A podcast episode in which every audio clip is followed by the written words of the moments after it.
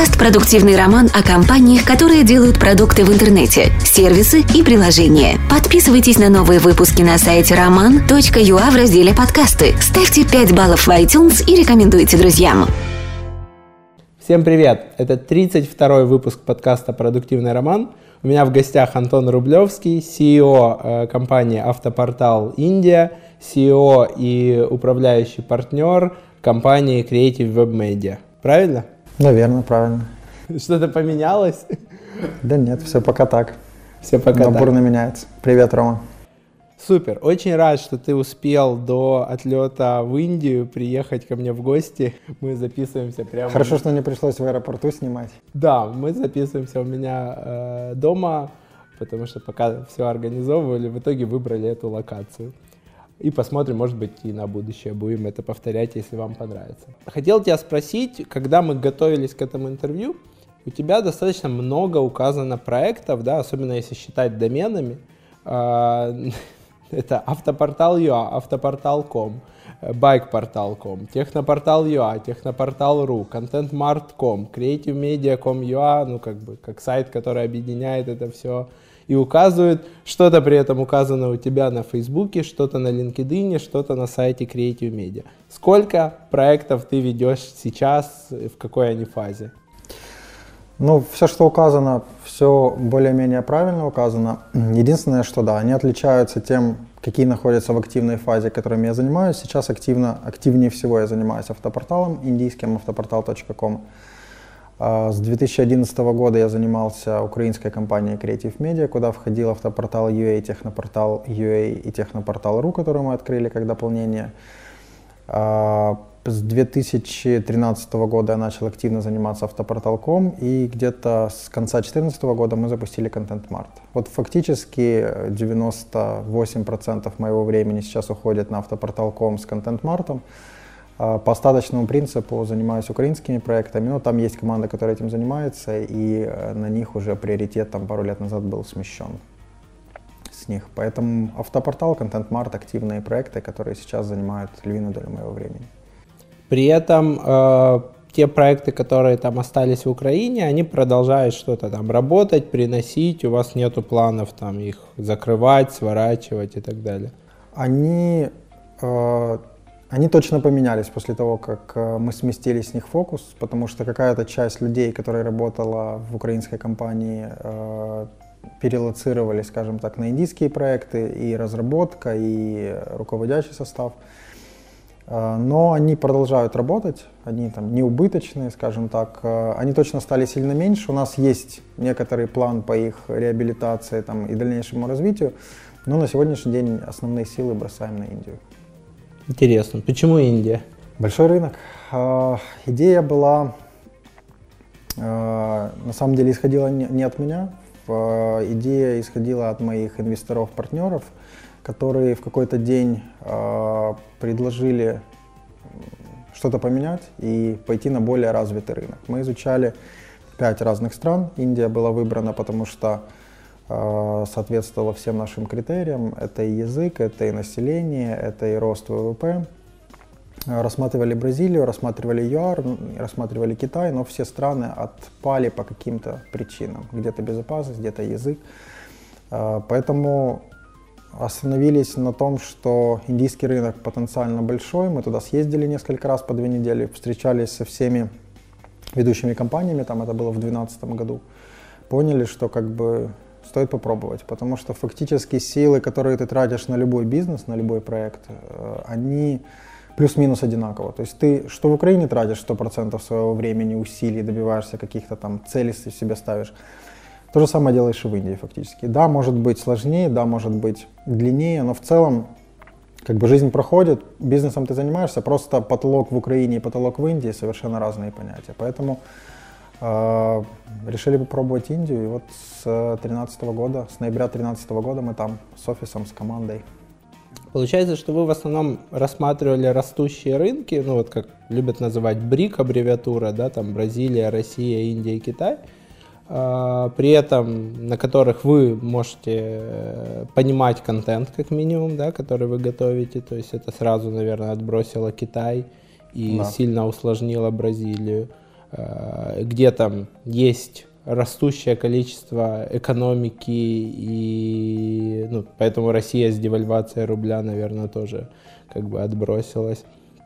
Ты высказал очень интересную мысль, которую э, я постепенно начинаю понимать э, и недавно обсуждал с друзьями, с коллегами по поводу того, что по сути, что делать на СНГ, что делать на Индию, как бы все равно, все равно какой-то фокус.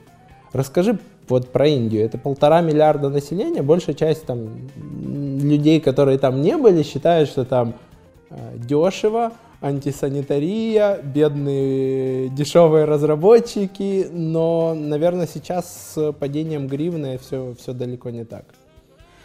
Uh, у нас есть в офисе офис-бой, который приносит чай, кофе, достает зарядку для ноутбука и подключает uh, людям, чтобы они не наклонялись до удлинителя, так принято у них. Э, вот его зарплата среднерыночная в той локации, где мы находимся, в Дели, в Гургаоне, она порядка 350 долларов. Ну вот можно считать вопрос про дешевую Индию, наверное, Закрыт. закрытым, потому что э, уже далеко не дешевая. Если брать менеджмент, то сильно дороже. Скажем, зарплаты менеджеров среднего звена, высшего звена в Индии сильно выше, просто потому что их не хватает. То есть страшный дефицит.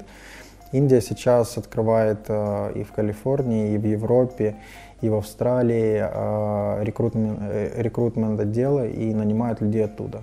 Лидирующий Flipkart интернет-магазин, который там с Амазоном конкурирует, не так давно схедхантил, схедхантил человека с Моторолы, с Калифорнии. Очень много тим лидов и CTO приезжают, потому что квалификации у людей, которые находятся сейчас там, ее просто не хватает.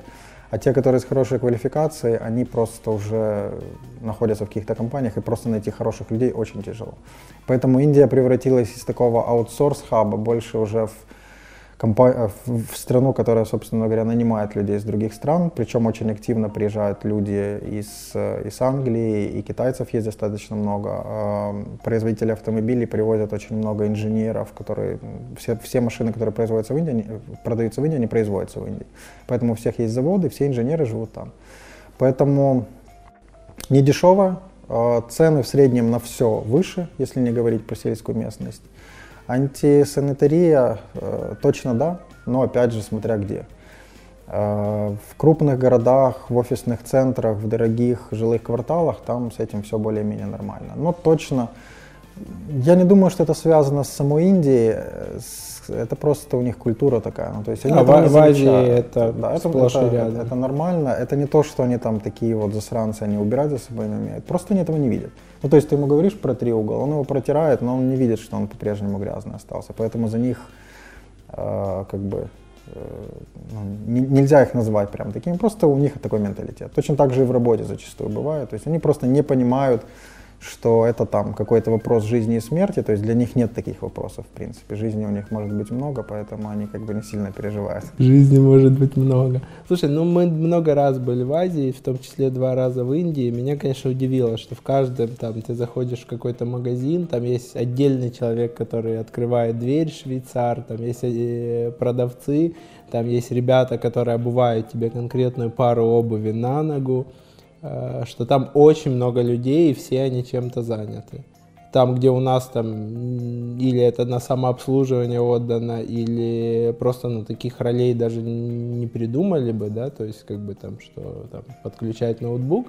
В Индии люди все равно заняты, и при этом они зарабатывают. Часть и культуры. она неоднородная очень. Это часть культуры. Это они так воспитаны с самого детства, то есть это кастовая их вот э, система, которая, по моему мнению, она им мешает развиваться активней, э, потому что у них есть вот эти четкие разделения на классы, и вот если ты из низшего класса, у тебя очень мало шансов пробиться куда-то выше, потому что человеку это вбивают с самого рождения. Да, у них стремлений практически. У них нет стремлений, Нету... то есть он, он водитель, он водитель. То есть он уже и сына своего водителем делает, и он как бы даже не пытается что-то в этом поменять. Да, для меня это было тоже таким открытием, что в Индии любой там таксист или водитель там рикша, он счастлив в рамках своей профессии. Он делает вот это каждый день, его дети будут это делать, его родители это делали, дедушки, бабушки, и он все равно доволен и, и не стремится ничего поменять. Ну, у бы. них вот чему точно можно поучиться, так это отношению к жизни. То есть они в принципе всегда всем довольны. То есть загнать индусов в какую-то депрессию или вот, знаешь, у нас бывает людей, там, не выполнили какие-то метрики, показатели, ты там наругал, тебе легче стало, ему тяжелее стало, он пошел да, там до думать. слез бывает. Да, то есть человек уже переживает, он уже там собирается, может увольняться, может он, ну, то есть у него возникают какие-то мысли, он, он ну, чувствует, что что-то не так. Так вот, э, в Индии такого практически нет. То есть они, в принципе, не умеют так относиться к работе, как относимся мы. То есть у них достаточно много предпринимателей, которые работают на износ, и как бы э, при всем там отношении к некоторым сложностям ведения бизнеса в Индии, у них очень много компаний, которые масштабировались там сумасшедшими темпами. И есть компании, которые открывались рядом с нами. Есть компания Oyo Rooms, которая сидела рядом с нашим офисом самым первым, там сидело 4 человека, сейчас они стоят, по-моему, 10 или 20 миллиардов долларов, это уже огромная компания, у них самая крупная такая сеть гостиниц, которые они арендуют. То есть это не их собственная сеть гостиниц, они арендуют какое-то количество комнат, брендируют и под своим брендом продают. Как Uber, только в гостиницах. То есть ты приезжая в любой другой город, они фактически дают такую франшизу.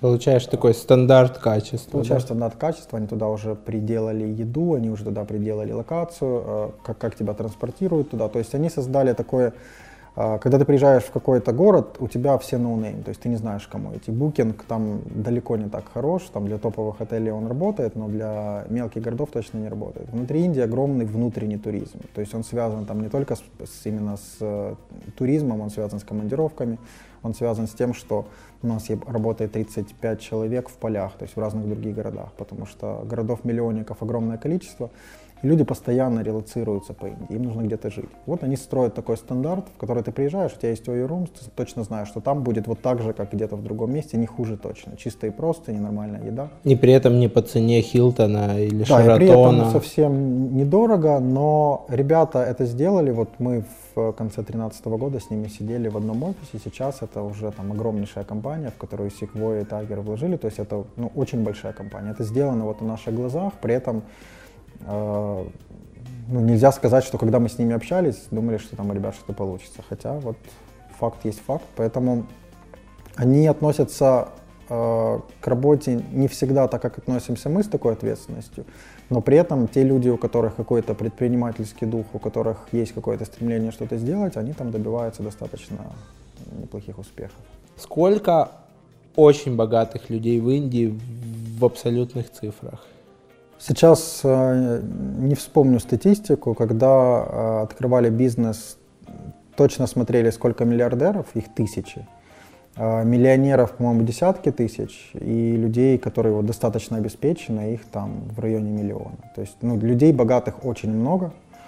При этом, исходя из того, что я там вижу за последние 4 года и там 5 лет, когда мы начали туда ездить, Э, средний класс точно растет. Ну, то есть у них поменялось правительство, у них есть, э, наверное, какие-то движения с демократией больше в какой-то тоталитаризм, но он более такой мягкий и... Э, не китайского типа ты Не китайского, не российского типа, но при этом все к этому идет по-прежнему. И я считаю, что, наверное, для такой страны азиатской большой это не самая плохая форма управления, потому что ну, демократия, наверное, для более образованных и хорошо получаемых, хорошо обеспеченных людей. Потому что если человек, в принципе, не умеет читать, писать, то демократия для него это скорее вот кто-то крикнул что-то, он его поддержит просто. Поэтому для того, чтобы они развивали свою инфраструктуру, для того, чтобы они укрепляли там свою экономику, э, составляли конкуренцию Китая там в плане заводов, там Apple вот собирается, Foxconn строит завод, в, Индии уже начал строить на самом деле. Икея заходит, хотя там был ряд э, ограничений законодательных, но в целом развитие в стране точно идет. И вот эта вот пропорция, когда много очень богатых и много очень бедных, она все-таки смещается к среднему классу, и оно там затрагивает все отрасли экономики, там и недвижимость, и автомобили, и в принципе и коммерс в целом составляющую, поэтому... Туда зашел Amazon э, бороться с э, Flipkart. Uber, да. Ну, он уже давно зашел, он уже как бы, можно сказать, что поборол, потому что когда Amazon заходил, они были третьим игроком, там был Flipkart, Snapdeal и третий был Amazon.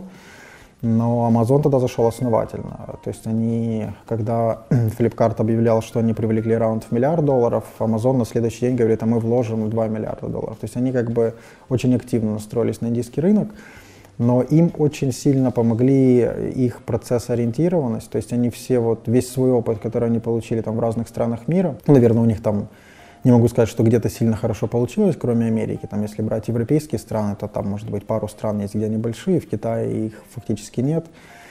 А, но за Индию они взялись серьезно, у них большая команда, у них очень много брендовой рекламы, и сейчас уже можно сказать, что они практически наравне находятся с флипкартом. Если по деньгам еще нет, потому что там есть составляющая fashion, когда Flipkart купил э, Myntra интернет-магазин одежды местный, и он им хорошо добавляет оборот. Вот если ее отделить от Flipkart, то Amazon уже больше. Но если, если говорить о процессах, то Amazon работает сильно лучше. То есть у них э, изначально была правильная стратегия по формированию хабов по всей стране для того, чтобы доставка была. Потому что ну, логи логистическая проблема в Индии, она, наверное, самая большая. То есть доставить с одной точки Индии в другую, это там большой челлендж. А, ребята построили сразу много хабов, ребята сразу начали строить процессы, которые ориентированы на клиента, а не на инвестора, потому что у Flipkart было очень много интересных историй, когда я туда приехал, я не понимал, почему так происходит, когда ты заказываешь там три бутылки для воды, тебе их доставляют тремя разными доставками, то есть это такое накручивание KPI, это когда в Алиэкспрессе продавцы отправляют пустые посылки или не отправляют их для того, чтобы поднять свой магазин в топ, также, в принципе, делали Flipkart и Snapdeal, то есть они очень много показателей накручивали. То есть они создавали огромный оборот, они создавали фейковые покупки для того, чтобы все метрики росли. Amazon этим в это время занимался больше каким-то а, структурными процессными вещами, и им это удалось, наверное, неплохо.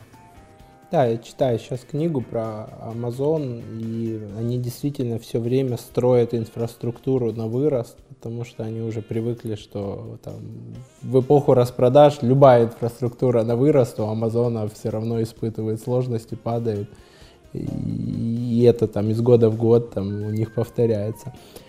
При этом какой рынок э, автомобильный? Там вы в основном сконцентрировались, я так понимаю, на автонаправлении, хотя есть и проект по мотоциклам. Какой рынок автомобильный? Сколько это миллионов машин в год, которые покупаются? Три миллиона продается машин в год новых. А Еще порядка 5 миллионов э, поддержанных автомобилей продается. То есть мы сейчас работаем на рынке, где продается порядка 250 тысяч машин в месяц, новых автомобилей, которые продаются на 90% в кредит.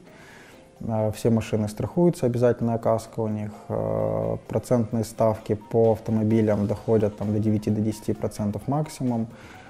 Кредиты для, много, для многих покупателей там, среднего класса, у них есть такое понятие, как pre-approved loan, когда у тебя там в местном Приват-24 где-то есть вкладочка, и ты туда заходишь, и ты видишь, на какую сумму ты уже можешь взять кредит без посещения банка. То есть тебе дают, э, банк э, уже оценивает твою платежеспособность и говорит, вот там на 50 тысяч долларов ты можешь взять себе кредит, тебе его не нужно согласовывать.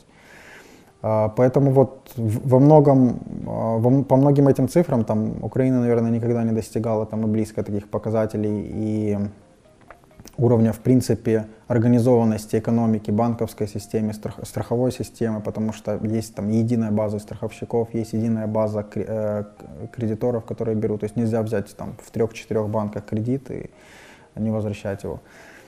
А, мы сконцентрированы сейчас на новых автомобилях. Пару месяцев назад запустили направление поддержанных. А, это будет практически классический classified. А, рынок Индии, он построен на B2C модели, то есть люди не покупают машины с рук, э, с рук. в основном 70% продаж идет с дилеров. А, Индия в этом плане похожа на рынок США, где, в принципе, там peer-to-peer продажи машин практически отсутствуют. Ну, то есть они там 20-30% рынка. А, почему? Потому что люди не доверяют друг другу, то есть вот это вот их желание всегда обмануть, там, это не только к белым относится, друг друга они тоже там стараются обмануть, это у них в крови.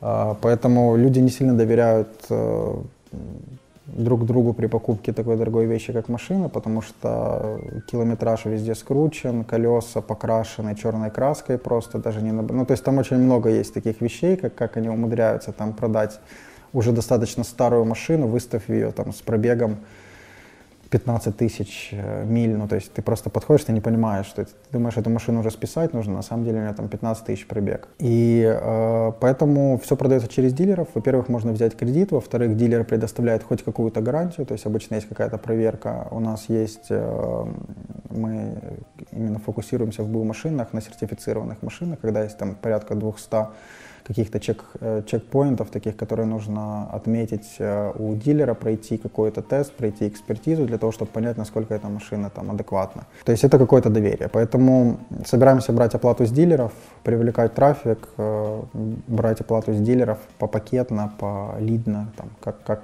это уже бизнес-модель будет формироваться. С новых машин мы с первого дня работаем по схеме paper sales, то есть мы никогда не брали деньги за лиды, мы не брали subscription, мы брали всегда деньги только с продажи машины.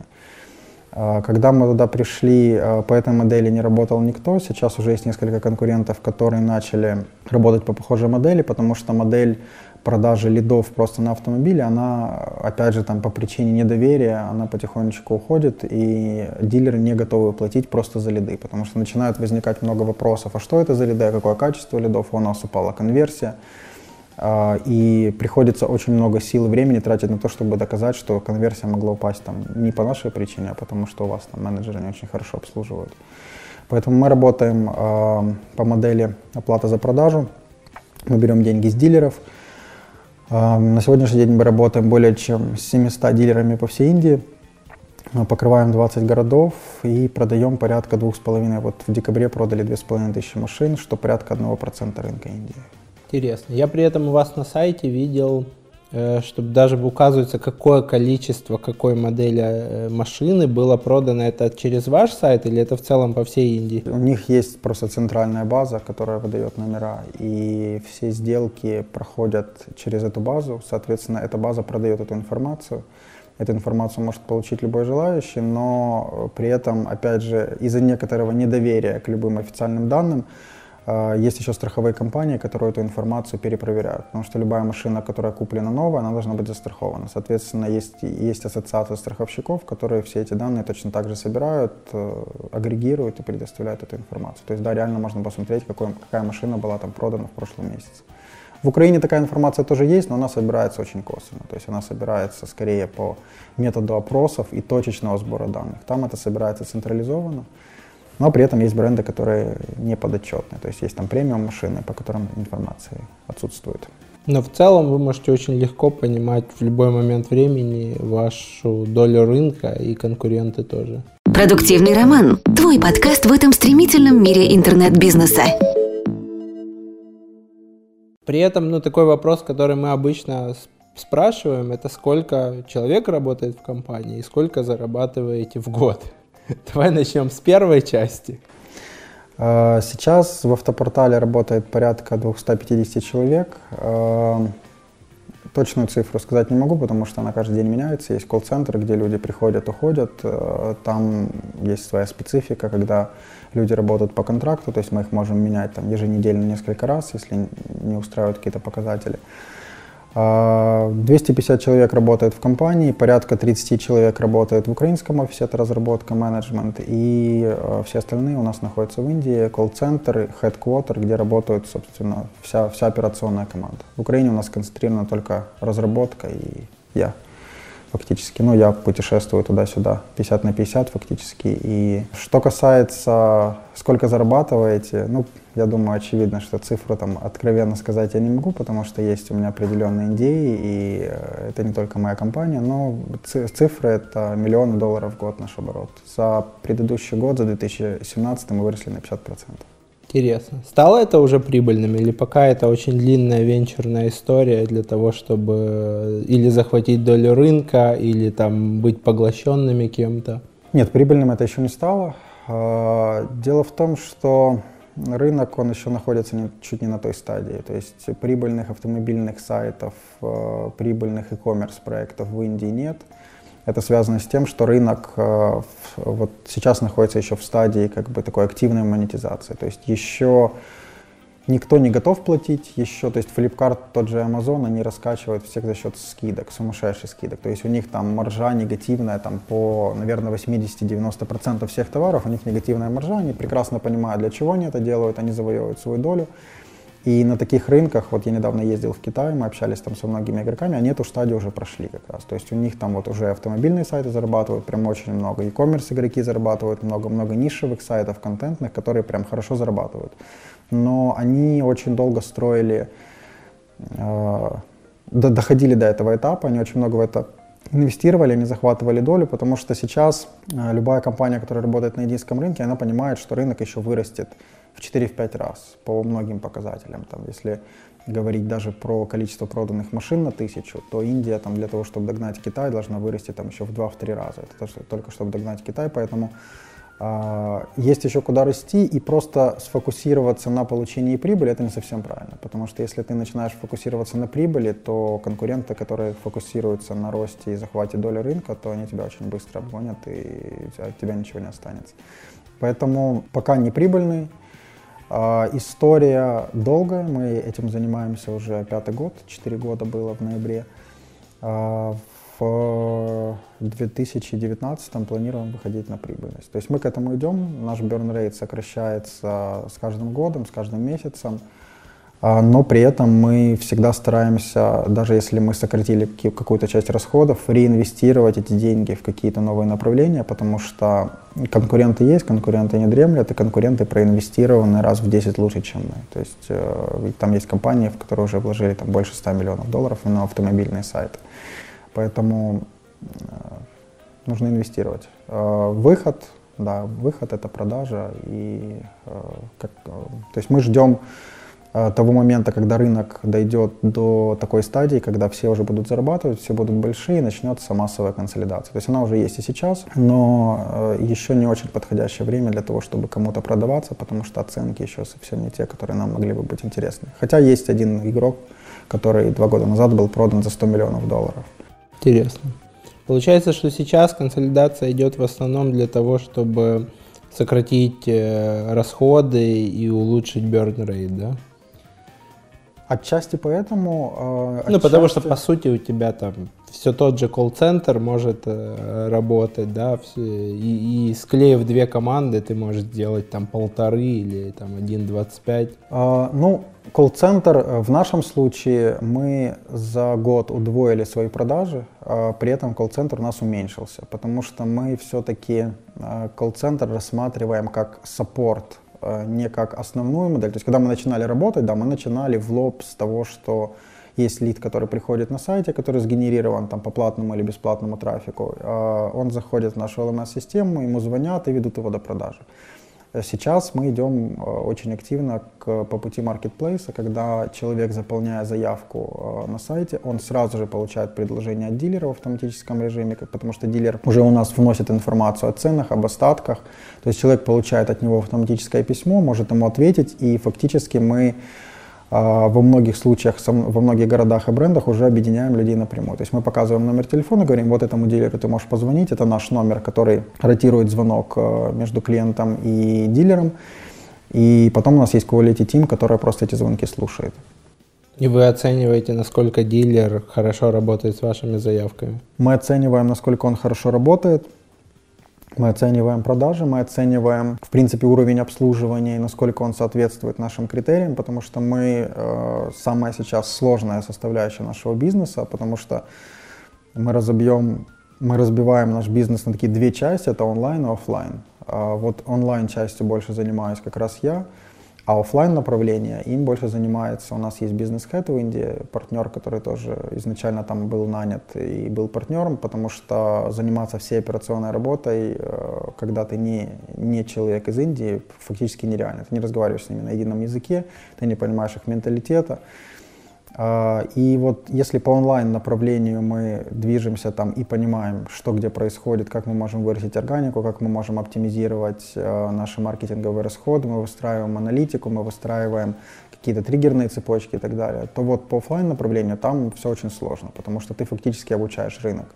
И вот эта вот консолидация, она отчасти связана и с тем, что когда ты становишься большим игроком, тебя дилеры не могут игнорировать. Ну, то есть, грубо говоря, если мы сейчас есть некоторым дилерам, продаем там 30%, 40% продаж. Вы как букинг для отелей, да, получается. Да, то есть в какой-то момент, если, допустим, три автомобильных игрока консолидируются в одного, то вот этот вот путь обучения рынка и монетизации рынка им удастся пройти намного быстрее. Потому что они а мы сейчас не можем прийти к дилеру и сказать, вот плати нам много денег, а, потому что он скажет, ну нет, не буду платить и все, он пойдет к конкурентам. Он не понимает, что он теряет продажи, ну точнее он может где-то понимает, но его это не сильно волнует.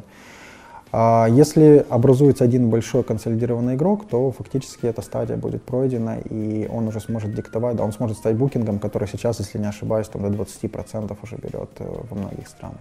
Букинг берет много, а, и любой игрок, который вот дотянет эту стадию форми- сформированности рынка, когда он дотянет уже стадию, когда у дилера будет стоять компьютер на столе, и дилер будет понимать, что интернет для него это там львиная доля продаж, они будут зарабатывать точно хорошо. При этом вы тогда сможете менять дилеров, ротировать их или там запускать отдельный свой колл-центр, который будет заниматься только продажами, или договариваться там напрямую с э, производителем, то есть сильно по-другому влиять на вот эту цепочку продаж, э, чем сейчас. Мы экспериментируем очень много в плане продаж, потому что мы начали делать, э, заниматься продажами именно моделью Paper Sales первыми, поэтому не было никакой обкатанной модели. Те модели, которые присутствуют в мире, в Америке, в Европе, они как бы европейские, американские. То есть они рассчитаны на то, что дилер, он американец или он европеец. То есть он, он привык платить, э, и в Европе заплатить за проданную машину 300, 400, 500 евро, это не является проблемой. Уровень обмана минимальный, уровень э, культуры оплаты, в принципе, отличная. А в Индии все наоборот. Э, готовы платить очень мало, обслуживают клиентов ужасно, платят очень плохо. То есть у нас по каждому этому направлению есть отдельная команда. К сожалению, отсутствует фактически, когда мы занимались привлечением дилеров в Украине, у нас был колл-центр, который сидит в Украине, мы обзваниваем людей, то есть у нас там было 2-3 менеджера, которые звонили всем автосалонам Украины, там э, на тот момент это там было, может быть, 500 дилеров по всей стране, у нас во всех брендах было и мы могли с одного места подключать дилеров, выставлять счета, и никаких проблем не было. В Индии такого нет, просто потому что коммуникация с дилерами происходит только вот face-to-face. То есть должен быть человек там в Мумбаях, у нас три человека в Мумбаях работает, которые ногами ходят по дилерам, общаются, приносят распечатанные результаты, дают, дилеры выписывают чек – он берет этот чек, несет в банк, мы его обналичиваем, загоняем деньги на счет. То есть еще как бы все очень сильно, многие спрашивают, а почему вы там ссылку не можете отправить там, на какой-нибудь PayPal, и пусть он оплачивает. Но до этого еще далеко, но это точно придет, потому что у них была большая реформа в прошлом году, когда э, убрали все деньги с обихода, не знаю, слышал ты или нет, но мы... Да, там были проблемы у путешественников снять деньги в банкомате. Мы тогда не были в Индии, мы в Индии были, по-моему, в 2000 14 и 11, я сейчас точно не вспомню. Ну, страна проснулась утром, и в 12 там, или в 11 с чем-то вечера э, вышел премьер-министр, он у них там главное фигурирующее лицо, то есть у них парламентская президентская республика, президент, о нем никто не знает, даже не знает, как зовут его. Премьер-министр вышел и сказал, с завтрашнего дня вот эти вот две купюры, которые составляют 80% всех денег страны, они недействительны. Идите в банки, меняйте. А, снимайте деньги со счетов, а, они будут действительны только через банковскую систему. То есть вы приносите свои деньги, кладете их на счет, снимаете со счета новые деньги. То есть таким образом они там считают, что они побороли какое-то огромное количество черных денег, которыми брались там все взятки и так далее. Но насколько это так, как бы информация не подтвердилась, э, потому что когда они пересчитали все деньги, которые люди должны были принести, так вот их принесли на 30% больше. То есть огром, огромное количество не. То есть они рассчитывали как? Они сначала сказали, что есть амнистия, э, обеляйте свои доходы. То есть они дали какой-то льготный период, э, не говоря, конечно же, о том, что деньги уберут с обихода. Потом они сказали, что вот есть там 100 единиц денег в стране, принесут 70, 30, э, пополнят ВВП и как бы деньги как бы вернутся просто в экономику, люди от них откажутся, потому что они не могут обелить эти деньги. Это деньги получены незаконным путем, если ты их при, принесешь, то ты как бы себя раскроешь. Ну, принесли на 30% больше денег, чем в принципе было напечатано, поэтому, как бы, наверное, реформа не очень удалась. Но э, как бы суть в том, что э, страна за вот этот вот период короткий времени, когда были большие проблемы с деньгами, то есть я с тех пор наличными в Индии в принципе не пользуюсь. То есть как-то за вот этот вот там месяц-два, пока была, вот, был этот такой кризис кэша, когда вообще его невозможно было, э, привыкли все платить карточками, у них есть PayTM, это такой ну, практически копия Вичата, когда ты можешь заплатить где угодно, просто засканировав QR-код. То есть, когда ты едешь в рикше, там есть QR, который ты можешь просканировать и просто оплатить. И у них это везде, на рынках, в цветочных магазинах, повсюду ты можешь заплатить. То есть, это сдвинуло как-то вперед все развитие именно онлайн-платежей, но по-прежнему в головах там не у всех все поменялось. А, поэтому ну, до дилеров это дойдет чуть позже, и платить они будут готовы чуть позже. Это связано с тем, что они просто пока не осознают важность онлайн-канала до конца. Получается, что вы сейчас бэкопируете практически каждую бизнес-функцию просто людьми, которые со своей стороны это контролируют, которые со своей стороны там должны обзванивать, работать с дебиторкой э, и так далее. Да, к сожалению, это так и происходит, э, и э, ну, мы не единственные, кто так делает, есть множество там, ну там тот же Booking, понятно, что не начинал с того, что они ввели комиссию и все бронировали в онлайне, то есть они тоже очень много дотягивали э, операций, они очень много дотягивали транзакций, потому что любая проблема маркетплейса это в целом соединить людей между собой, но при этом ты отвечаешь за качество. То есть если они проходят через твою платформу, то ты тот, кто откладывается у них в голове как э, посредник, как человек, который как бы осуществил эту транзакцию. Поэтому если ты где-то что-то сделаешь не так, то это поставит клеймо на тебе, не на продавце там, в нашем случае. Поэтому очень много дублируем, но за 4 года мы точно видим, что есть много сдвигов вперед. У нас э, написана огромная LMS-система. У нас на этой LMS-системе сейчас работает если не ошибаюсь, порядка 10 программистов, которые занимаются только Lead Management System. Это система, которая вот эти вот все заявки, эти все, такая это CRM-система, которая связывает клиентов, дилеров, наш колл-центр, менеджмент, людях, которые работают в полях. И э, вот если взять там два года назад, то этой системой пользовалась, если наша метрика знает, сколько дилеров ей пользуются, то ей пользовалось там 5-7% дилеров. То есть 95% мы вели просто по телефону, смс-ками и так далее, то сейчас уже почти 40% дилеров ей пользуются. То есть уже как бы... Безусловно, это chicken egg problem, которая там в Индии случается очень часто, когда тебе нужно дать продажи, чтобы доказать, что ты достойная площадка для того, чтобы на ней размещались. Поэтому первый год, полтора года мы безбожно вкладывали в маркетинг, мы ничего не считали, нам просто нужны были лиды, заявки для того, чтобы прийти к дилеру и сказать, смотри, у нас есть куча клиентов. То есть они нам обходились очень дорого, а дворцы выкупали по любым ставкам для того, чтобы хоть что-то было, потому что иначе дилеры с тобой даже не разговаривали. То сейчас уже мы сформировали э, бренд, о нас уже знают дилеры, потому что мы им продаем достаточно много машин. Там самый топовый дилер, который мы продаем, порядка 80 машин в месяц. И они о нас знают, соответственно, они готовы идти нам на какие-то уступки. Но мы каждый месяц, каждое полугодие, каждый квартал тестируем очень много моделей, на которых мы можем зарабатывать еще больше. То есть мы, вот ты назвал, как мы можем там менять, э, собственно, всю цепочку продаж. То есть мы выкупаем машины у дилеров сейчас. У нас есть э, несколько, три пилотных проекта в разных направлениях. Мы выкупаем машины. То есть мы сейчас понимаем, сколько мы продаем, допустим, Hyundai машин в Дели. Соответственно, мы можем прийти к дилеру Hyundai и сказать, мы на следующий месяц у тебя выкупаем там 80 Hyundai i10 серебряного цвета и ты на, нас, ты, ты на них даешь максимальную скидку, ты их выкупаешь у, у производителя, ставишь у себя на площадке, мы тебе гарантируем, что мы тебе эти машины продадим, потому что мы знаем, что мы их точно ежемесячно столько продаем.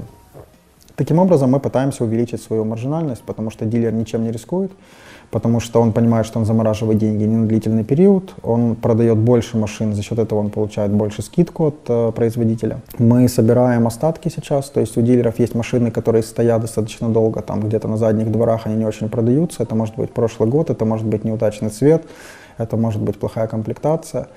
Э, мы это называем винтаж cars, которые э, дилеры хотят как можно быстрее продать, потому что каждая машина это зависание денег, это банковские проценты. Соответственно, мы собираем информацию об этих машинах, и в скором времени у нас прямо на странице модели на сайте будет список машин с, там, с вин-номерами, с, с цветом, с комплектацией, где ты можешь нажать кнопку «Купить», заплатить какую-то сумму в онлайне, и эта машина с большим дискаунтом будет ждать тебя у дилера.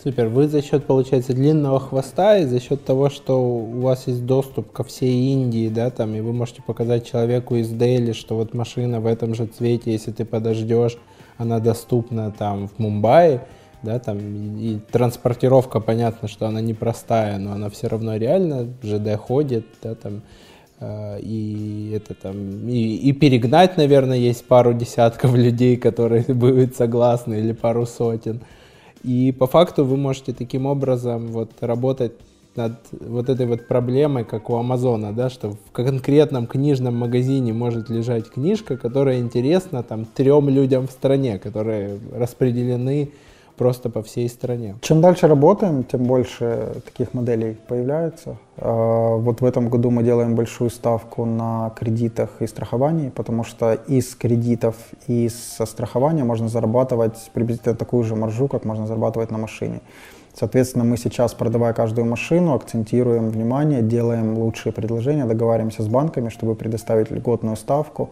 В случае с банками, со страховыми предоставляем максимальную скидку, даем там подарочную карту от Амазона для того, чтобы купили страховку у нас. То есть мы стараемся как можно больше через себя пропускать э, транзакций.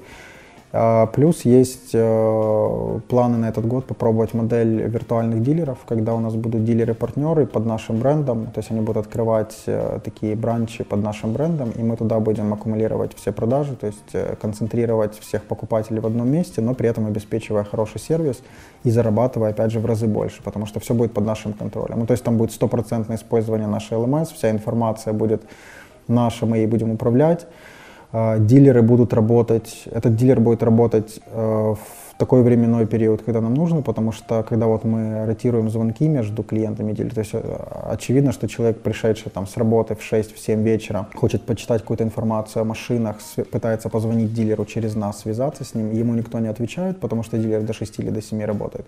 Ну, это неправильно. А, при этом есть дилеры, которые работают круглосуточно, их пока очень мало, и там эта культура только клиент, клиентоориентированная, она, она только как бы рождается там, потому что сейчас в Индии проблема такая, что машин продается огромное количество, и есть машины, а, ну, наверное, если взять 50% всех популярных машин, то очередь на них будет там, наверное, до полугода. То есть заводы просто не успевают эти машины штамповать. А, соответственно, дилеры немножечко в связи с этим расслаблены, но, опять же, это этап рынка, который там год назад был более активный, сейчас мы уже видим, что и очереди сократились, и темп, э, тембр голоса дилеров тоже немножечко поменялся, потому что за год открылось много новых, и мы как раз делаем, стараемся делать ставку на более молодых, э, на более гибких и технологически ориентированных, потому что они открывают новый автосалон, у них нет ни клиентской базы, у них нет ни налаженных маркетинговых каналов, поэтому мы работаем с такими, потому что они более гибкие. Интересно. Какая структура вот из тех 200 с лишним людей, которые сейчас работают, вот как там 30 работает над разработкой в Украине, остальные как распределяются по а, направлению? 30 человек разработка в Украине, еще 15 человек разработка в Индии, то есть 45 человек, а, плюс добавим там 5 менеджеров, а, то есть 50 человек это вот разработка плюс менеджмент. Если взять колл-центр, это порядка 100 человек, это все люди, которые задействованы в работе колл-центра. То есть это Операторы, супервайзеры. Операторы, супервайзеры, менеджеры, э, quality control, то есть вся организационная структура колл-центра порядка 100 человек.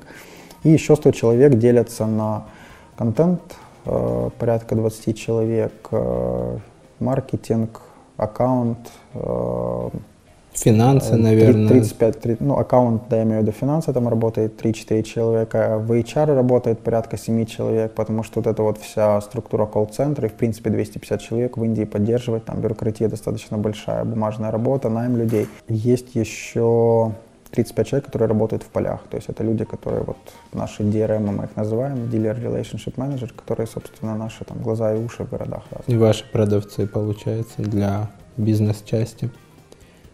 Интересно. Продуктивный роман. Твой подкаст в этом стремительном мире интернет-бизнеса. Вот ты говоришь, что вы уже потестировали разные модели, в том числе там и по, по работе, по продаже, по апселлу, по работе с маржинальностью. Ты можешь сейчас вот для наших слушателей вспомнить пару кейсов такого значимого роста или значимого падения в продукте э, после того, как вы что-то меняли? А, да, есть э, у нас, ну, можем начать с роста более оптимистично, но есть и кейс падения э, интересный. Э, с ростом у нас связано внедрение PQR проекта, это Price Quotation, это когда человек у нас раньше размещал заявку на сайте, она попадала в колл-центр, потом мы человека связывали с дилером, это могло занять там 2-3 дня. В прошлом году, где-то летом, мы запустили проект PQR, который вот эту вот работу автоматизировал. То есть мы сначала просим дилеров заполнить формы по квотейшену по стоимости машин, в том числе со скидками финальными для клиента. И, соответственно, когда человек у нас заполняет информацию на сайте, он сразу же на e-mail, там, вот с WhatsApp сейчас пытаемся уже, WhatsApp э, запустил тестово в Индии свой API, как Viber, там, зеленой галочкой, потому что коммуникация в Индии там достаточно большая проблема, имейлы никто не читает. Вот после запуска этого проекта у нас э, сейчас уже приходится 40% продаж на этот проект – и мы значительно сократили, во-первых, количество звонков, которые мы совершаем клиенту. То есть мы там в самом нашем начале мы могли сделать 25-30 звонков человеку для, для того, чтобы продать машину. Да, это немножечко было э, надоедливо, скажем так. Поэтому сейчас а, эта цепочка там сокращается до 10, до 7 звонков. А, есть уже ситуации, когда нам не нужно было звонить людям, потому что они контактировали с дилером, там достаточно быстрые были продажи, мы в этом в принципе не участвовали. Вот это вот проект, который нас, наверное, как бы сделал больше маркетплейсом, нежели такой операционной компанией с большим колл-центром. Поэтому у нас э, большие надежды именно на этот проект, мы его развиваем. Мы сейчас там дополнительно э, докомплектовываем команду, которая занимается именно этим проектом в продукте, э, нанимаем проект-менеджера на это. А, для того, чтобы его там довести до какого-то э, готового такого уже масштабируемого проекта, масштабировать на всех дилеров наших партнеров, и нам это точно даст там такой буст, толчок именно в операционной части работы. То есть это влияет и на конверсии финальные, потому что мы видим там, как заявки конвертируются э, в продажи по всем источникам. А так это конвертируется и наши как бы затраты на операционное ведение каждой такой продажи. А, что касается фейла, а, был у нас в прошлом году запущен совместный white label с сайтом по запчастям. А, хорошие ребята продают запчасти в Индии. У нас автомобильный сайт. Вроде как очень близкая тематика. Да? У нас есть большая база подписчиков, у нас есть большая база лояльных, лояльной аудитории, у нас есть 200 тысяч человек в день, которые заходят к нам. Почему не сделать white label? А, сделали такой настоящий white label в нашем дизайне, открыли его для индексации. И где-то, наверное, за пару месяцев мы там вошли в топ-3 там, по всем запросам, то есть трафик на запчасти пошел хорошо, но потом через какое-то время заметили, что трафик на, собственно, нашу основную часть бизнеса пошел вниз, потому что э, специфика работы запчастей, она такая, что там огромное количество SKU, то есть там миллионы SKU, то есть у тебя огромное количество страниц, которые оказались низкого качества очень. Это сильно там, повлияло на наше SEO, и вот ну, до сих пор мы еще оправляемся от этого. То есть раздел убрали, закрыли, э, все ссылки переадресовали, и вот до сих пор это все расклебываем, пытаемся вернуть позиции. Поэтому не всегда партнерство. То есть вы в какой-то момент расширили количество страниц, которые на сайте, наверное, кратно в разы, да, учитывая, что там каждая запчасть это просто там во-первых, каждой авто... машине нужно там порядка, я не знаю, сколько, 100 запчастей, 300, 500, да, там, если считать все там. Вот, и, и каждая запчасть еще доступна, там, оригинальная, не оригинальная, там, такого-то производства, такого-то. И в какой-то момент, ну, что произошло? Ты считаешь, что Google стал считать вас сайтом по запчастям? Это, это именно так это и обнаружилось. Когда мы зашли в WebMasters, и в WebMasters там есть топ keywords, э, которые показывает сам Google. И вот этот топ keyword занимали запчасти. А, и фактически из того, что мы э, увидели, то пропорции были там в два раза больше. То есть количество страниц, которые были на автопортале, а мы там придерживаемся мнения, что страницы там должны быть качественные. Если страница некачественная, мы ее просто убираем из индекса, закрываем, там, исключаем сайтмапов. А, то вот это вот количество страниц, оно удвоилось, и качество ухудшилось там до нуля практически. Поэтому Google нас начал считать как сайт запчастей, а, Google начал считать, что эти запросы приоритетные, и ссылочная масса, и в принципе уровень показателей качества, ну, понятно, его там нигде нельзя посмотреть, но из того, что мы видели, там вот пропорционально росту трафика в запчастях падал, падали наши позиции в нашем основном трафике. Поэтому эксперимент закрыли, все удалили, восстанавливаемся. Вторую версию думаете там вынести Нет. на поддомен? Там, это в папке было, да? А, это было... Или, или на поддомене? Было, это было в папке для того, чтобы перенести вес максимально. А, поэтому это было открыто для индексации. На тот момент казалось, что все продумали, все было хорошо. А, вторую версию не собираемся делать, потому что как бы не хотим больше рисковать, во-первых. Во-вторых, э, ожидания по продажам там, не оправдались настолько, что этот проект мог бы быть там, даже в долгосрочной перспективе коммерчески успешным. То есть все-таки основной интент пользователя, там, намерение, с которым он заходил к вам на сайт, это купить новый автомобиль или обновить себе автомобиль, а не чинить его, да? Либо прочитать какую-то информацию. То есть есть большое количество людей, которые там бредят автомобилями, точно так же в Украине. То есть он может купить себе новый автомобиль, но уже начать подбирать себе следующий автомобиль. Да? Там вот если украинский там автория взять, то есть человек вчера купил машину, завтра он уже себе новую присматривает. Или смотрит, а как изменилась цена на мою эту машину. Поэтому интент может быть разный, но ты правильно сказал, что интент в запчастях, он совсем другой. То есть ты не можешь там Facebook э, ярким образом, хорошим, релевантным объявлением продать карданный вал для какой-либо машины. Поэтому э, тут должно совпасть очень много факторов э, и временных, и intent а пользователя, для того, чтобы он в какой-то момент зашел к нам на сайт, увидел там, что вот есть запчасти, и ему сейчас их нужно купить. Потому что обычно, если нужно купить запчасти, ты едешь на сервисную станцию и покупаешь ее. Да, тебе ее там подбирают, максимум ты перепроверяешь, что там цена в рынке, не в рынке, и, и все. Да.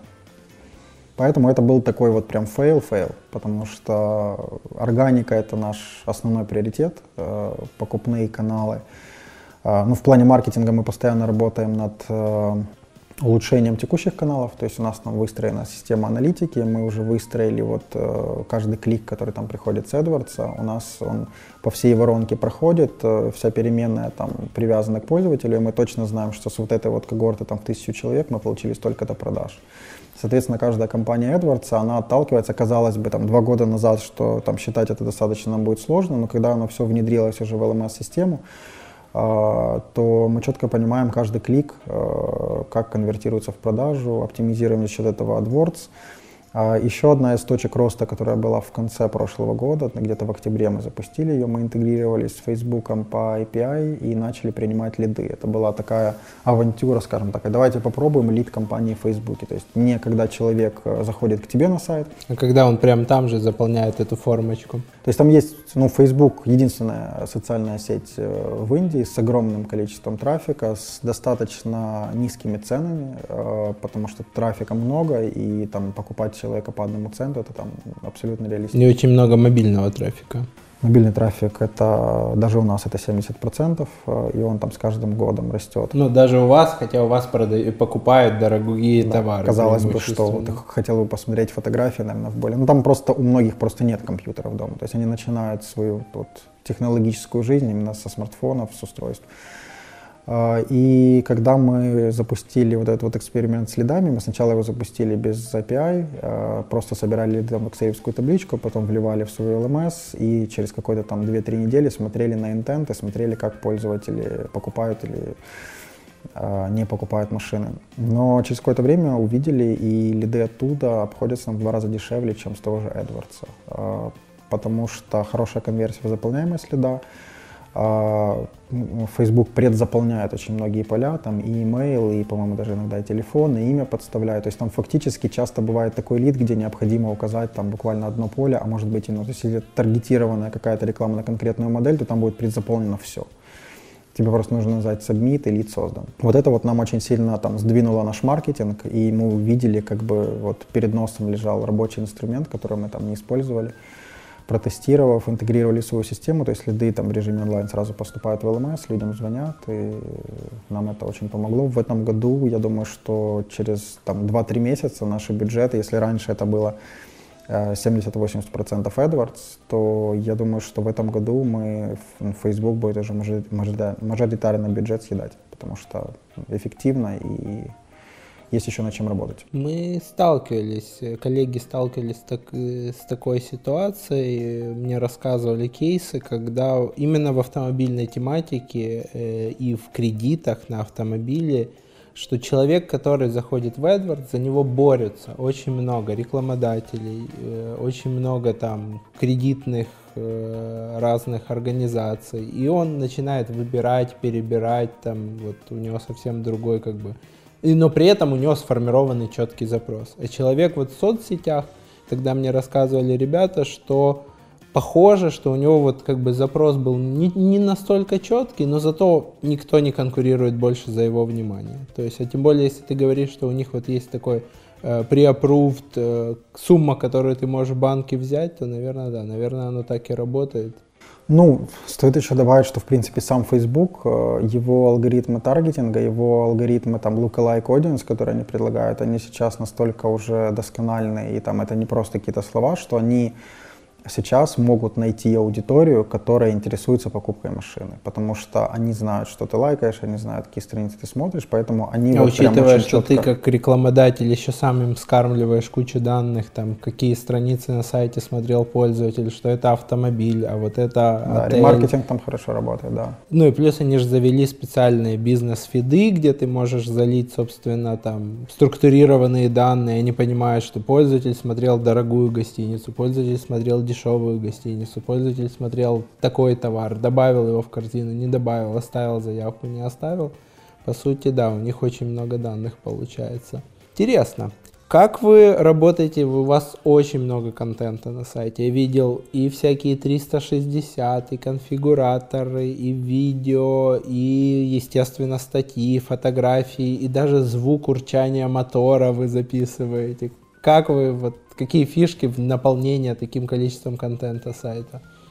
Ну, когда мы туда пришли, э, собственно говоря, мы сильно отставали от конкурентов. Мы были на уровне нуля, а они были уже большими. Э, есть конкуренты, которых уже на тот момент была посещаемость там, 150 тысяч человек в день. Они уже там имели какие-то устойчивые показатели там, и в Гугле, и огромное количество контента. Мы пришли фактически пустые.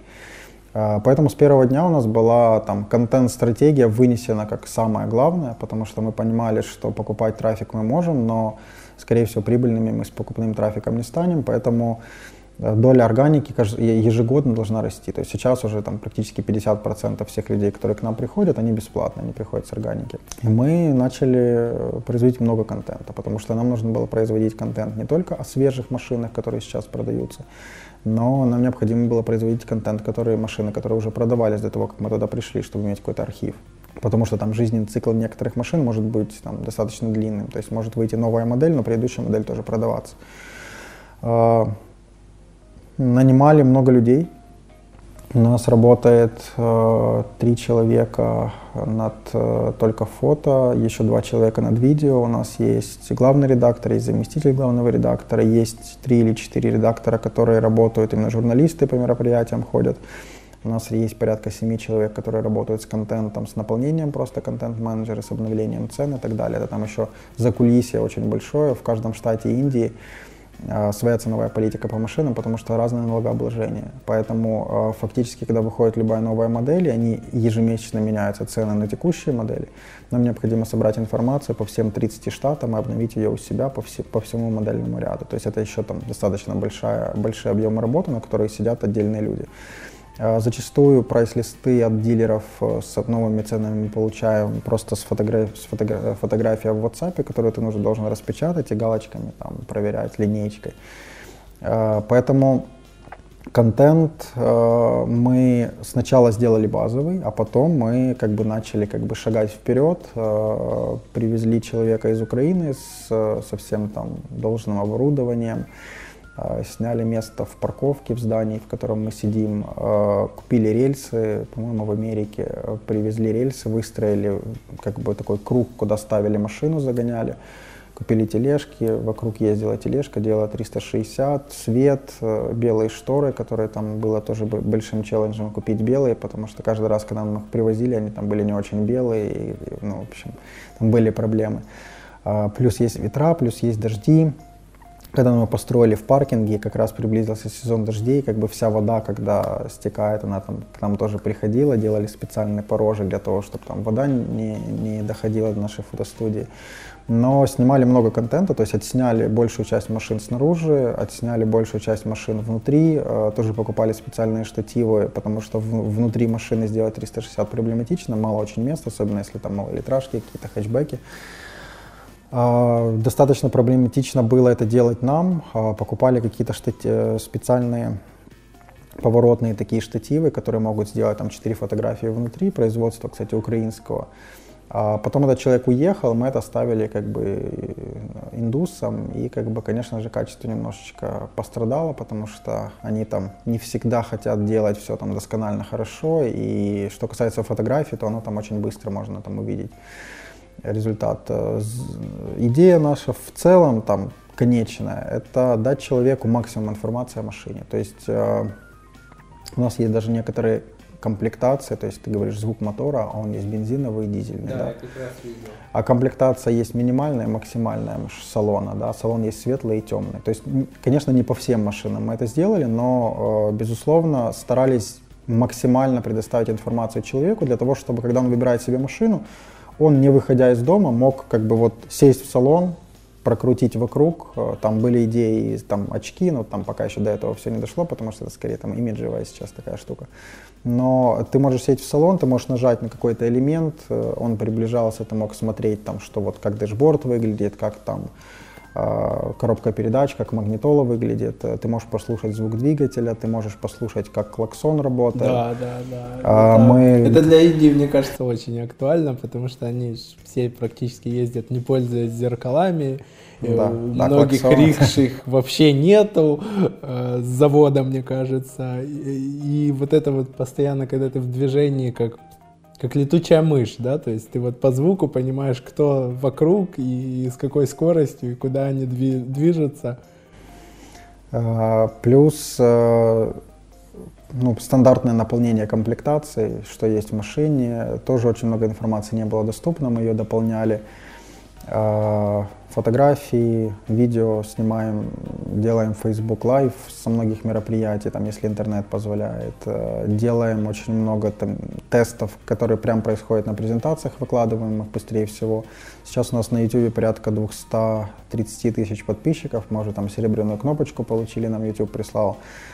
И в целом, как бы аудитория ютубовская, мы там ни разу не купили ни одного пользователя, то есть она сформировалась органически, и очень многие люди к нам приходят э, на автопортал, потому что они говорят, я там полгода слежу там за своей машиной своей мечты, хочу ее купить у вас, потому что я всегда слушаю ваш совет.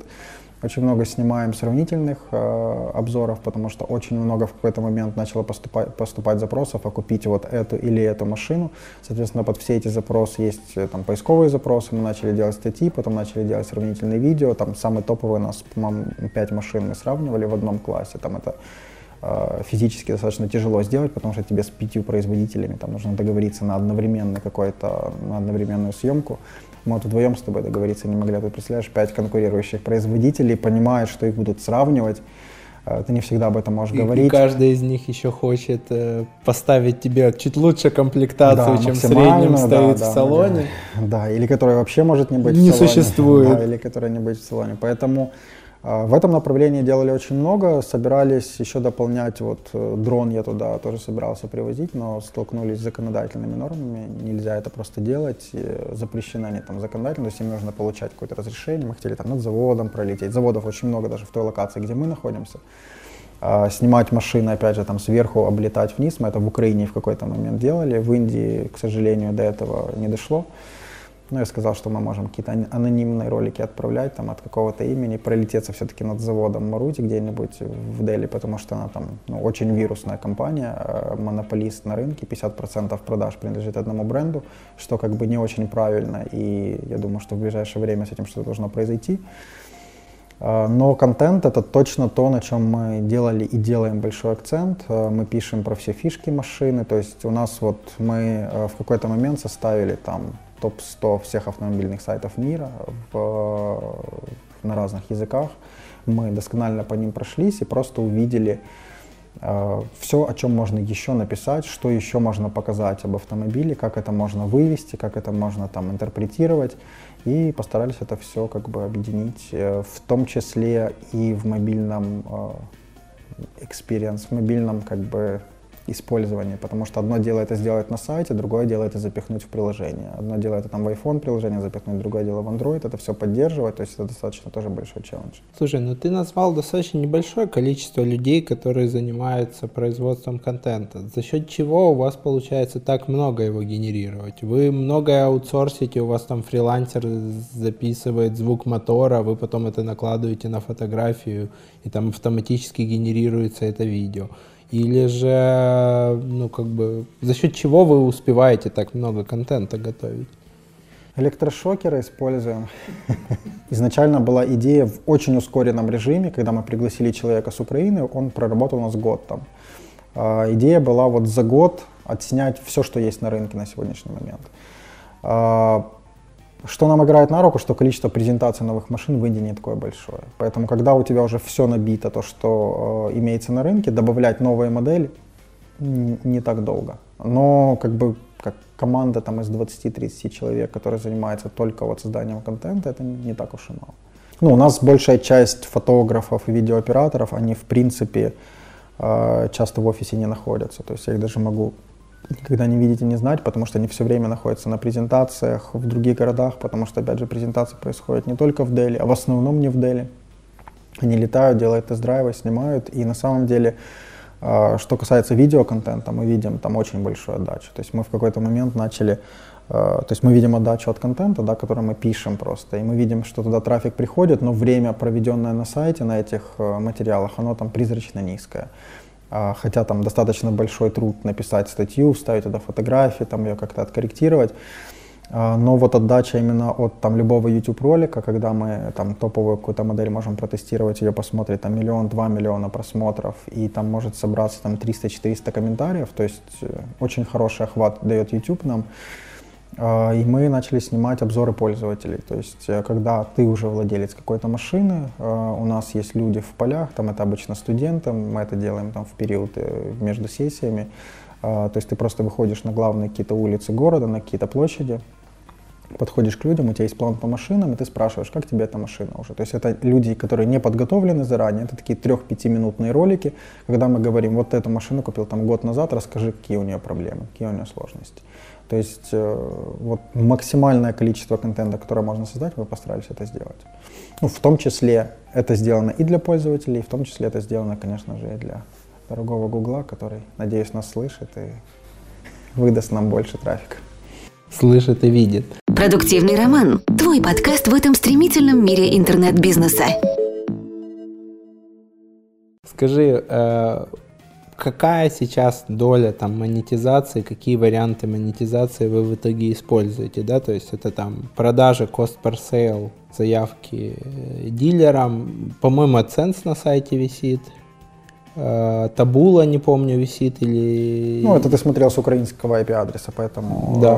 AdSense висит в пропорциях, когда мы начали работать первые два года, медийная реклама была 90% нашего бизнеса, потому что это то, что ты можешь запустить быстро, имея трафик. А, мы сформировали команду по работе с рекламными агентствами, внедрили какие-то там решения стандартные, нестандартные, начали продавать рекламу. А сейчас уже половина денег а, и в некоторые месяца большая часть денег приходит с продажи машин. В продаже машин мы включаем продажи машин, страховки и кредитование, потому что это все у нас как бы одна транзакция, либо они друг без друга там не могут существовать. То есть, может быть, человек не купил машину, но взял через нас кредит или купил через нас страховку. А, проблема медийки заключается в том, что в определенный момент времени ее масштабируемость там останавливается. А, ты можешь придумывать там много нестандартных решений. Мы предлагаем и продаем какие-то решения, когда это там не требует от нас трафика, показов, а, какого-то размещения на сайте. Это может быть какая-то съемка какой-то машины, это может быть тур по Индии, это может быть э, какой-то логотип, масло внутри YouTube роликов но при этом ты в любом случае в какой-то момент упираешься в потолок, потому что объемы твоего там page views и в принципе трафика и бюджета производителей, он там ограничен. А продажа машин это то, что масштабируется, это то, что как бы будет расти, это наша там основа, и над этим именно мы работаем. AdSense это там ну, совсем небольшая доля, потому что у нас э, последние полгода, наверное, выкупается там 80-90% всех продаж э, баннеров, поэтому от, до ценса там редко доходит. как при этом вы стараетесь вот там с одной стороны не переспамить пользователя, да, ты же можешь там завесить все, у тебя будет каждое там масло, э, на фоне там банк, э, рядом лежать там кепка страховой компании, да, как с одной стороны не переспамить, с другой стороны вот соблюсти вот эти интересы, что вам интереснее в долгосрочную продавать э, машины, а не там зарабатывать как ну, медийная площадка. А, это всегда сложно, потому что когда ко мне приходит продажник и говорит, вот у нас на главной странице на неделю размещение классное видео, премиум ролик запускается сразу с загрузкой страницы, как пользователи любят, сразу со звуком. А, но это нам принесет там, 20 тысяч долларов. С другой стороны стоит продуктовик, который говорит, нет, так нельзя делать, это плохо, это люди не любят, когда у них взрывается там рев мотора без их разрешения. Google не любит, когда доставляешь еще там третий баннер наверх. Поэтому все время находим какой-то баланс. А, зачастую это регулируется самими производителями, которые не хотят находиться там рядом на одной странице. А, зачастую есть определенные требования от агентств, когда ты должен быть там единственным баннером в первом экране. А, но стараемся находить баланс. Иногда бывает продуктовая команда выигрывает, иногда бывает медийная команда выигрывает, потому что не всегда можем отказать любому агентству или производителю, потому что в долгосрочной перспективе для них автопортал это там, капля в море, и если мы их там чем-то обидим, не разместим, там, не выполним свои обязательства, которые часто они продают уже, то есть они к тебе приходят советоваться, медийщики часто, а можем ли мы поставить баннер на главной странице? И ты, когда ты там все это обсуждаешь, они говорят, ну отлично, мы уже вот, мы уже договорились обо всем. Я говорю, как договорились? Мы же только обсуждали. Они говорят, так мы уже все продали, как бы. То есть это уже ни на что бы не повлияло. Поэтому уже отказать на таком этапе часто бывает сложно.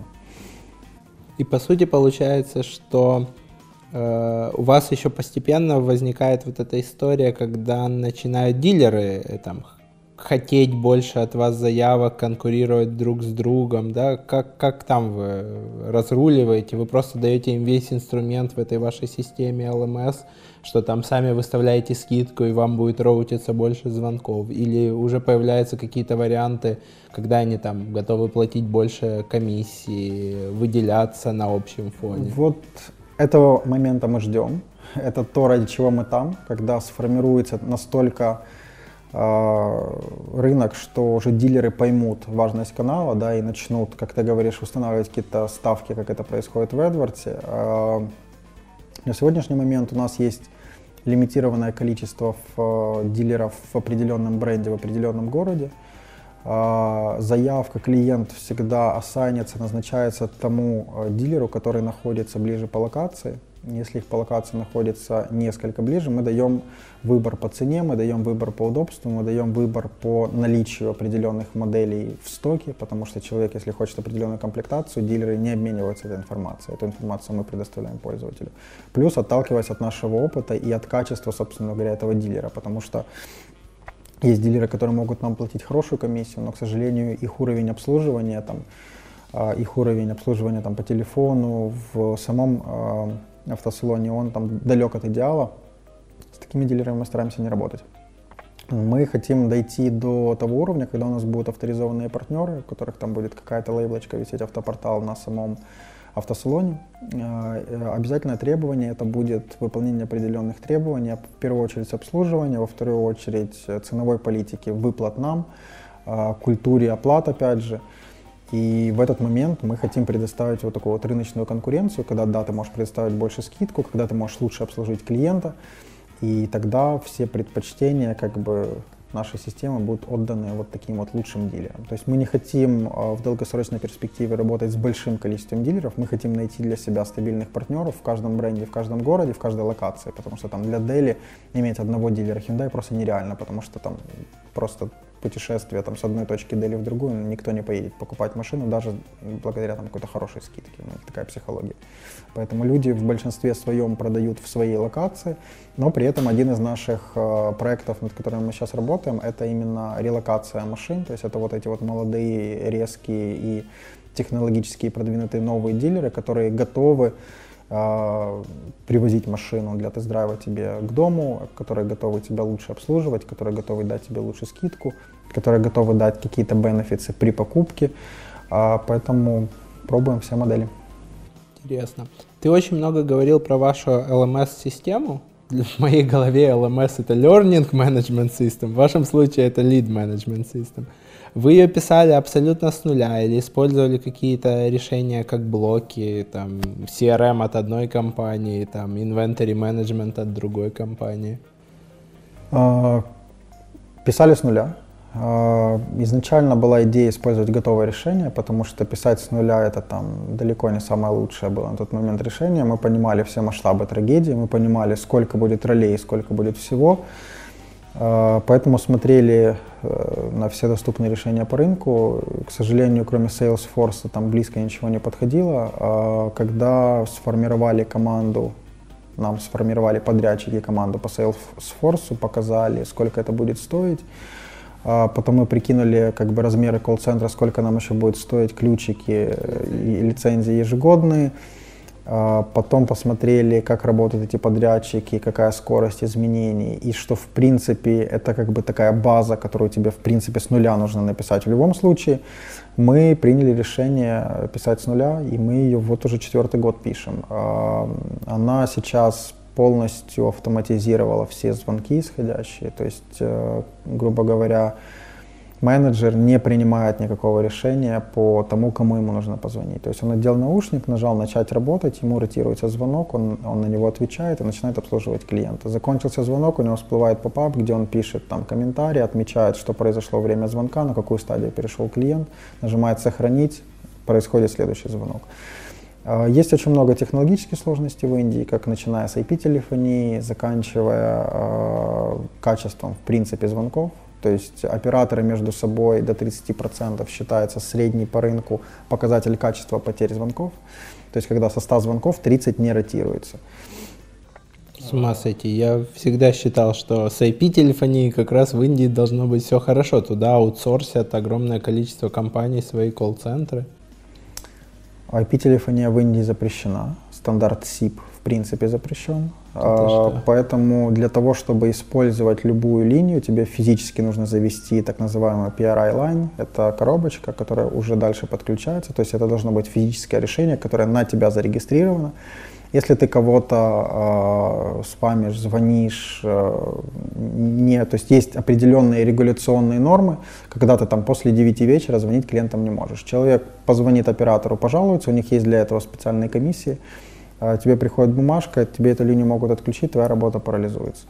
То есть э, есть так как мы находимся не в Индии, а в Украине, я могу сказать, что мы используем и другие решения мировых IP-телефоний для того, чтобы обезопасить себя и повысить. Э, то есть есть сложность в том, что PRI Line звонит с определенного номера, там в Украине, там, допустим, это 0800, да ты знаешь, что звонит кто-то. Кто-то, кого, может быть, ты не очень хочешь слышать. То есть это точно не твой друг с 0800 звонит. Э, когда конверсия со звонков 0800 и с, там, с 0,67 может отличаться в 2-3 раза, мы миксуем разные каналы. А, но а, просто количество вот этих вот интеграций, количество интеграций с дилерами, с производителями, с телефониями, оно настолько большое, что любое готовое решение просто бы, не думаю, что было бы оправдано для нас, потому что все равно нужно было бы очень много кастомизировать. Плюс это все-таки еще мультиэкранное решение, то есть у дилеров должны быть э, планшеты, должно быть э, приложение, где они могут что-то отмечать. Поэтому все делаем in-house. Интересно. При этом э, систему там статистики, аналитики, управленческого учета вы там же ведете, и ты там смотришь на дэшборды, или вы отдельно используете какие-то Вытягиваем внешние... все, вытягиваем. Чем, чем вы визуализируете и на какие дэшборды ты смотришь каждый день? Там самый главный дэшборд для тебя? А, они отличаются по... А, то есть у нас есть некоторые отчеты, которые находятся внутри этой LMS-системы. А, ежедневно приходит отчет по количеству бронировок и доставок машин. Это то, что мы смотрим ежедневно. То есть это количество лидов, количество Э, заявок, которые присвоены дилерам, количество бронировок и количество доставок машин. То есть мы выставляем инвойс, когда машина доставлена клиенту. То есть вот ежедневно мы знаем, что у нас там есть, э, там, мы должны продать там 100 машин, допустим. То есть вот на эти цифры мы смотрим, они должны расти. Это наша воронка продаж, основной наш показатель. Э, из финансовых отчетов мы используем внутреннюю систему, встроенную в LMS, которая нам сейчас показывает э, продажи машин, которые уже умеют выставлять счета, но все это потом сводится бухгалтерия ведется в QuickBooks. А, если знаешь, есть такой мировой э, один, аналог 1С бухгалтерии. Не взяли вы индийскую версию Zoho Books? Не взяли, потому что изначально пользовались QuickBooks. У QuickBooks достаточно адекватный API, и, э, как казалось вначале, но когда начали интегрироваться, всплыли там какие-то нюансы, и в результате, по-моему, месяца два мы разбирались с этими нюансами, но вот в, перед Новым годом э, все инвойсы, вся бухгалтерия как бы подружилась с нашей LMS, а из показателей, которые смотрю каждый день, это продуктовые показатели, которые показывают там конверсию в заявки, конверсию в assignment в дилеров. А, мы это все делим на mobile desktop, мы это делим по источникам, это все дает понимание, там, что все работает хорошо, все растет.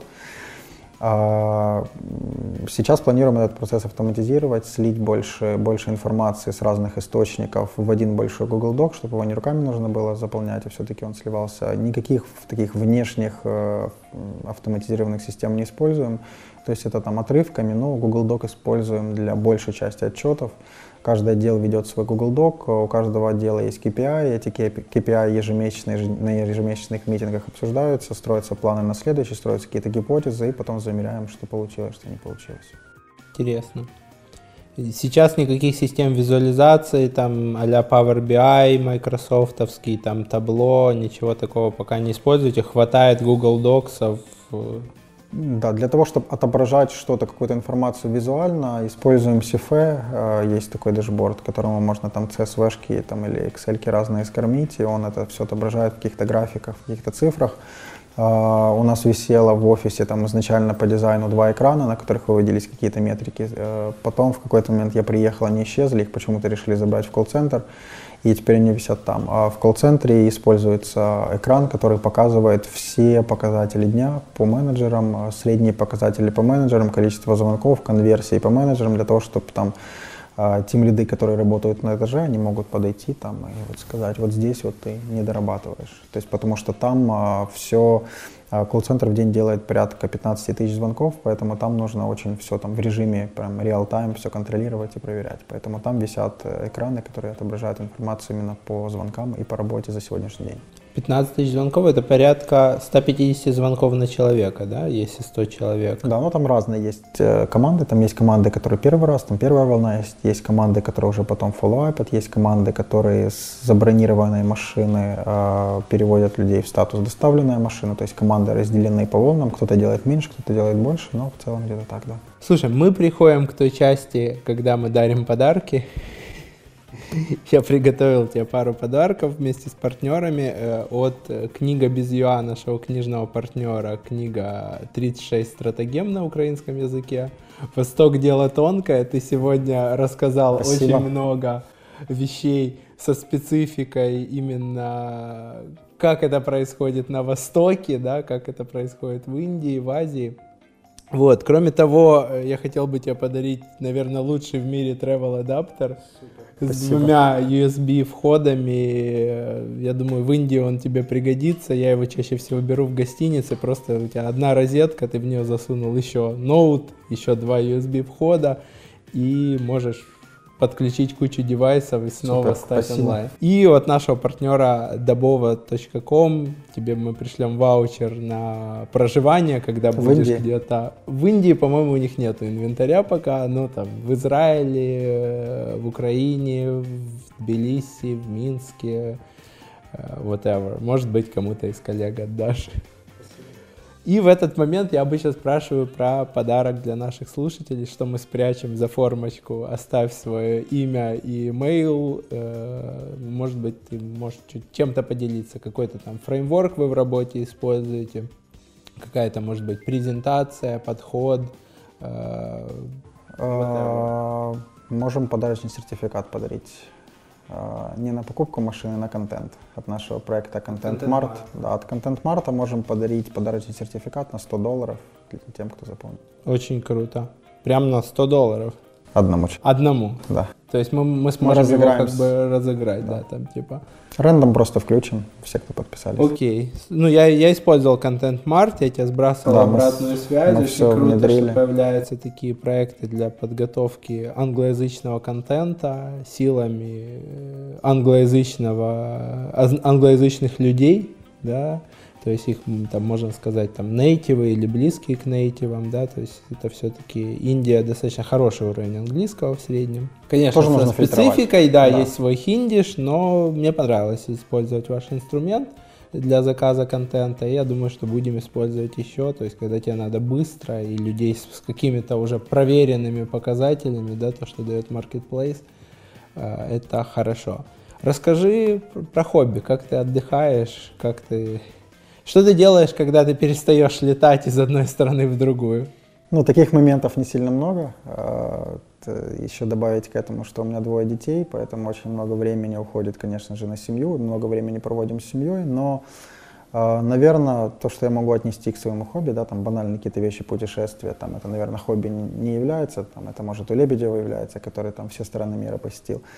А, то есть, ну, конечно, люблю путешествовать, а, люблю читать. В последнее время, к сожалению, а, именно вот книги физически читать не очень хорошо получается. У меня как-то больше сместился акцент на какие-то подкасты, интервью и вот какие-то такие вещи, которые тебе нужно сейчас узнать о них. Я могу читать много статей, там добавлять в Фейсбуке, там в сейф, потом их перечитывать в самолете, в, в ожидании, в Индии.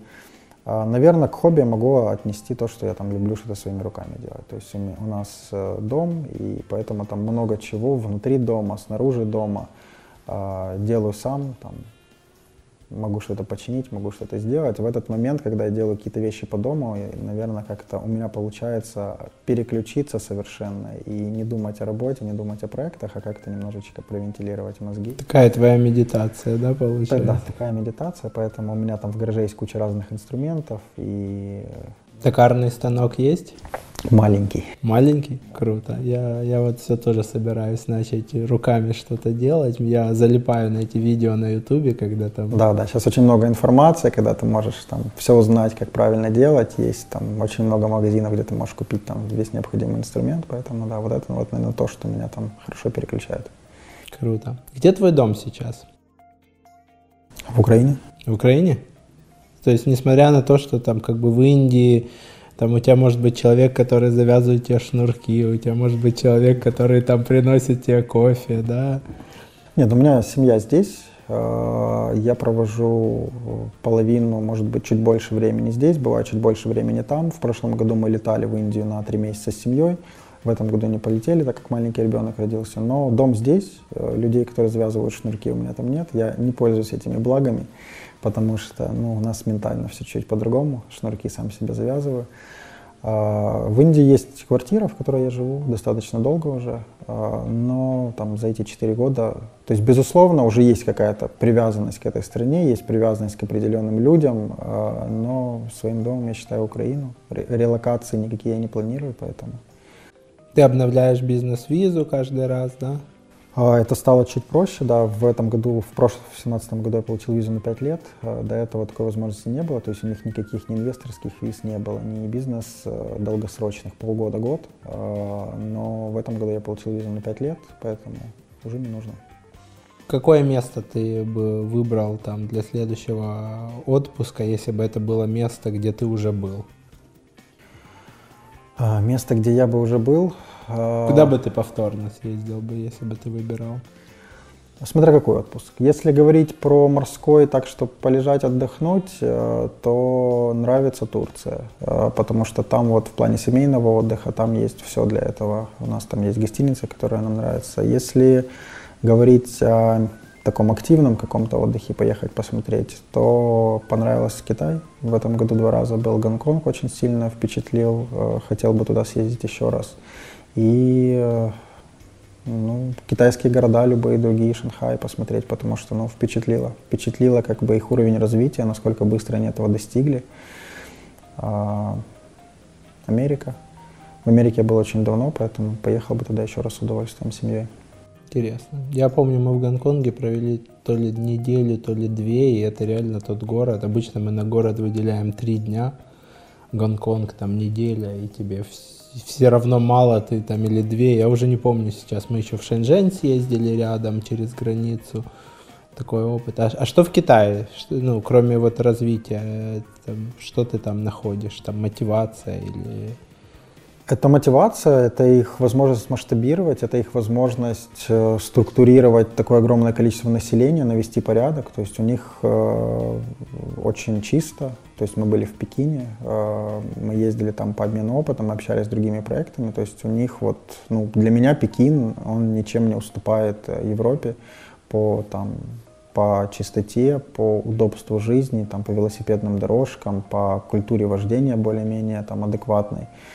А, поэтому просто вот для меня Китай это был Азией, но многие говорят, что там Индия находится там на 3-4-5 лет э, вдалеке от Китая. Так вот, мне кажется, что он находится там сильно дальше, потому что Китай вот сделал такой качественный, мне кажется, шаг вперед последние там десятилетия. А, поэтому Китай очень понравился, Пекин понравился. Еда понравилась китайская, которую там достаточно много и в Индии ем. Да. Больше, чем индийскую. Спасибо тебе большое, что ты нашел в своем графике перелета время. Я думаю, это будет полезно нашим слушателям. Подписывайтесь на канал на YouTube, на iTunes, на SoundCloud, оставляйте комментарии. Если у вас будут вопросы к Антону, оставляйте комментарии, я попрошу тебя, пришлю ответить, но у нас большая часть слушателей, они стеснительные, они вот послушали и, и пошли, пошли делать то, что услышали. Делайте, внедряйте. До новых встреч. Пока-пока. Пока. Подкаст «Продуктивный роман» о компаниях, которые делают продукты в интернете, сервисы и приложения. Подписывайтесь на новые выпуски на сайте roman.ua в разделе «Подкасты». Ставьте 5 баллов в iTunes и рекомендуйте друзьям.